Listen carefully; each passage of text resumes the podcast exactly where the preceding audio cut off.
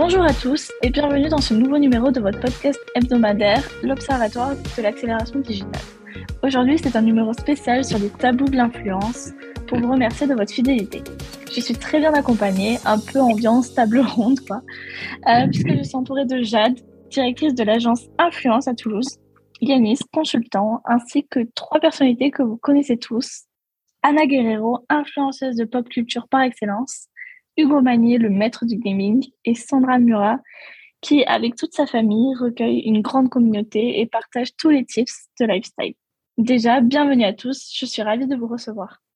Bonjour Chloé. Merci. Merci. Merci. Qui dit invité spéciaux dit émission spéciale. Aujourd'hui, nous allons faire le tour des sujets les plus tabous entre rémunération, partenariat, enfant star ou encore influenceurs virtuels. Tous les secrets vont vous être dévoilés. On va commencer par le sujet touchy du moment. On entend souvent euh, les personnes dire que les créateurs de contenu sont beaucoup trop payés pour ce qu'ils font. Qu'avez-vous à répondre à cela? Alors, pour ma part, en tant qu'agence et surtout directrice de l'agence Influence, depuis déjà sept ans, j'ai pu voir l'évolution de l'importance de l'influence dans le milieu du marketing.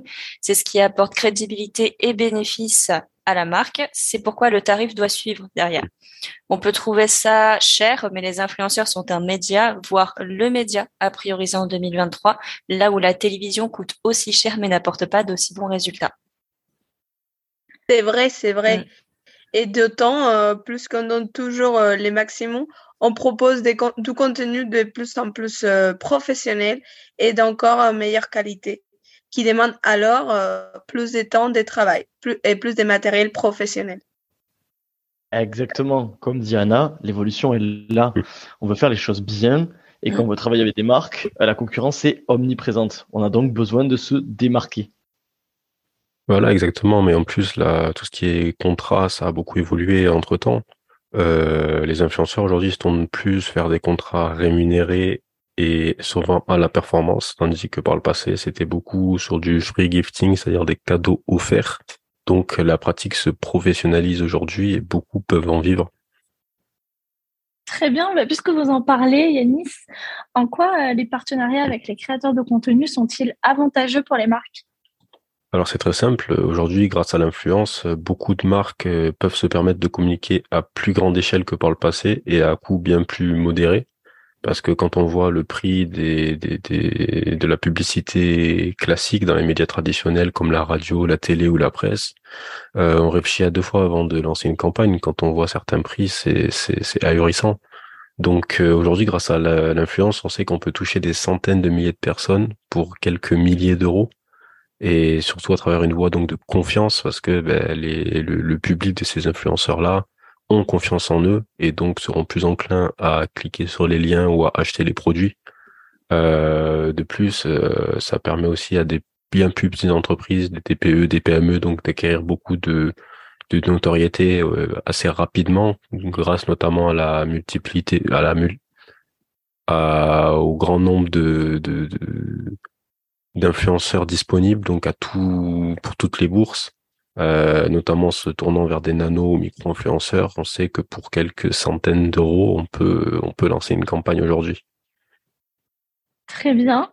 Mais euh, du coup, selon vous, Jade, pourquoi y a-t-il encore euh, autant d'avis négatifs et de craintes vis-à-vis de l'influence aujourd'hui quand on voit les retombées qui sont, qui sont folles?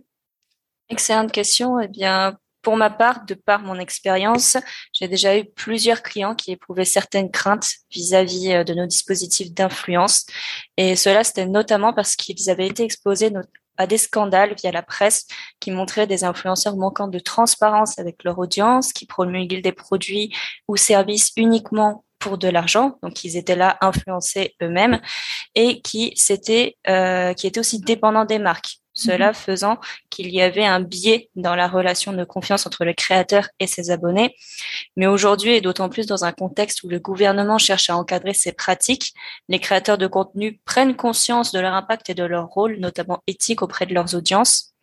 Aujourd'hui, on va aussi trouver, ce qui est bien, des dispositifs d'encadrement développés par les créateurs de contenu et des agences d'influence, tels que l'Union des métiers de l'influence et des créateurs de contenu, ou encore la tribune du RCSP pour une influence plus responsable. Il y a beaucoup de progrès en ce moment. Mais c'est vraiment très intéressant tout ça. Je suis ravie d'apprendre, d'élargir mes connaissances sur ce sujet qui est vraiment riche. Pour le coup, je trouve ça super. C'est une belle façon de conclure du coup la première partie de cet épisode.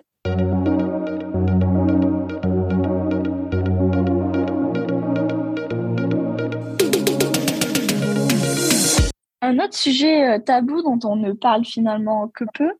Euh, vous, Sandra, vous avez mis euh, en, avant votre fils dès sa naissance sur les réseaux sociaux. Pourquoi avoir fait ce choix Alors, tout est passé naturellement.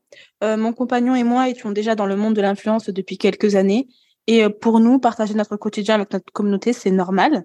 Et de plus, ma communauté savait déjà que j'étais enceinte et j'avais leur soutien tout le long de ma grossesse. Donc, ça me semblait cohérent de présenter mon enfant. Très bien. Vous n'êtes pas la seule parce que selon une étude de l'Observatoire de la parentalité et de l'éducation numérique, plus de 1,1% des parents français d'enfants de moins de 16 ans euh, les mettent en avant sur les réseaux sociaux euh, pour en faire des influenceurs aujourd'hui. Alors oui, nous sommes de plus en plus nombreux et c'est pour cela qu'un projet de loi qui mesure le sharing est à l'étude au Parlement. Oui, effectivement, vous parlez de la loi qui vise à garantir le respect du droit à l'image des enfants. Pour ceux qui ne connaissent pas, la loi cherche à mesurer l'exposition des enfants sur les réseaux sociaux par leurs parents. On parle de blogs familiaux et des publications encore sur Instagram, Facebook ou YouTube. Et vous, euh, Sandra, êtes-vous d'accord avec cette loi? Alors oui, je crois je lutte pour le bien-être des enfants. C'est vrai que quand on devient parent, on ne sait pas tout faire, on se trompe et on apprend des erreurs. Nous étions les premiers à se tromper.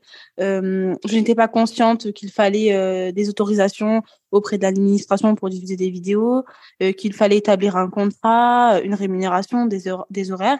Et en y réfléchissant, ce n'est pas nouveau parce que les enfants du spectacle existent depuis déjà quelques années et les lois sont réglementées existent pour eux.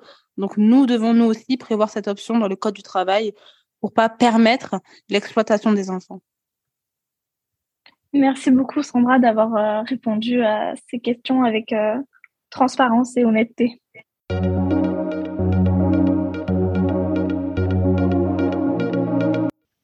Je reviens vers vous, Sandra. Du coup, en tant qu'influenceuse traditionnelle, comment percevez-vous l'évolution du métier d'influenceur avec euh, cette montée en puissance des influenceurs numériques? Pensez-vous que les deux types d'influenceurs peuvent coexister ou plutôt, euh, plutôt une concurrence directe finalement? Alors, je pense que l'influence virtuelle est une menace pour les influenceurs traditionnels. Bah, tout d'abord, au niveau de la rémunération, un influenceur virtuel coûte moins cher qu'un influenceur traditionnel et c'est tout efficace euh, en termes d'engagement.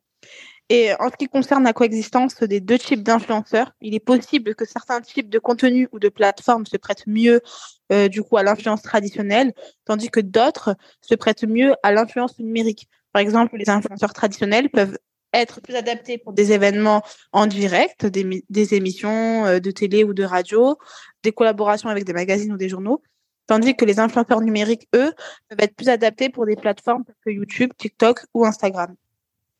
Très bien, merci. Euh, et vous, Anna, en tant que qu'influenceuse de pop culture, que pensez-vous euh, Pensez-vous que du coup les marques devraient travailler avec des influenceurs numériques dans ce domaine-là? Moi, en tant qu'influenceuse traditionnelle, je pense que les marques devraient travailler avec l'influenceur numérique d'une manière qui complémente leur stratégie de marketing existante plutôt que de remplacer complètement, euh, de nous remplacer complètement à nous, l'influenceur traditionnel.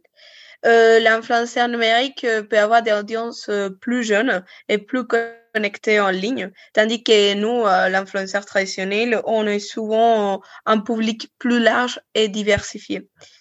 Euh, je pense qu'en travaillant avec les deux types d'influenceurs, les marques euh, peuvent toucher différents euh, de leur public cible et euh, maximiser leur portée. ainsi que concerne la pop culture, donc mon, mon milieu, l'influence numérique peut être particulièrement efficace pour atteindre des publics plus jeunes et connectés en ligne qui sont souvent plus enclins à suivre les tendances et les nouveautés de la pop culture. Maintenant, euh, je pense que nous, les influenceurs traditionnels, on peut également avoir une grande influence sur la pop culture, notamment restant de nos expériences euh, dans l'industrie et de notre présence euh, dans les médias traditionnels. Merci beaucoup, Anna. Hugo, pensez-vous que l'influence virtuelle est une menace pour votre milieu qui est le gaming?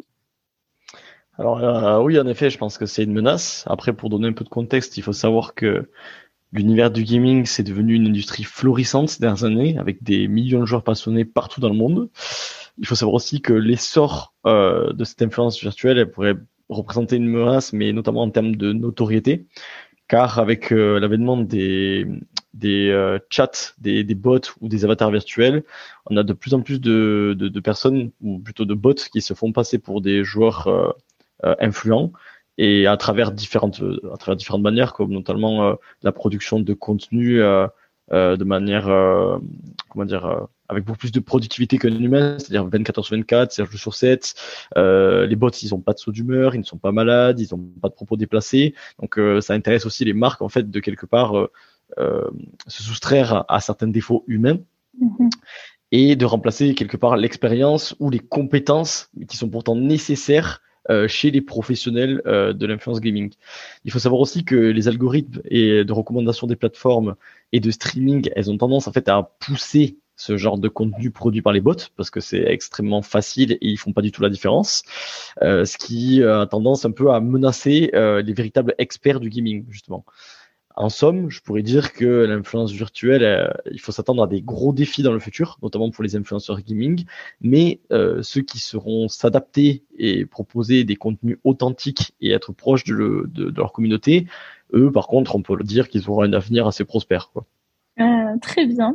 Bah, je comprends mieux. Il est vrai que c'est un domaine que je connais que très peu car personnellement, lorsque je suis euh, des influenceurs, je préfère que ce soit des humains, comme ça, je sais forcément à qui, je m'adresse lorsque j'envoie un message, etc.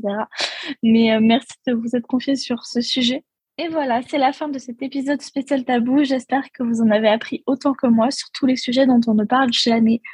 Peut-être qu'on abordera d'autres euh, sujets dans une partie 2, qui sait? On verra bien. Merci en tout cas à Jade, Yanis, Anna, Sandra et Hugo d'avoir débattu avec moi. Merci à toi. Merci. Merci beaucoup.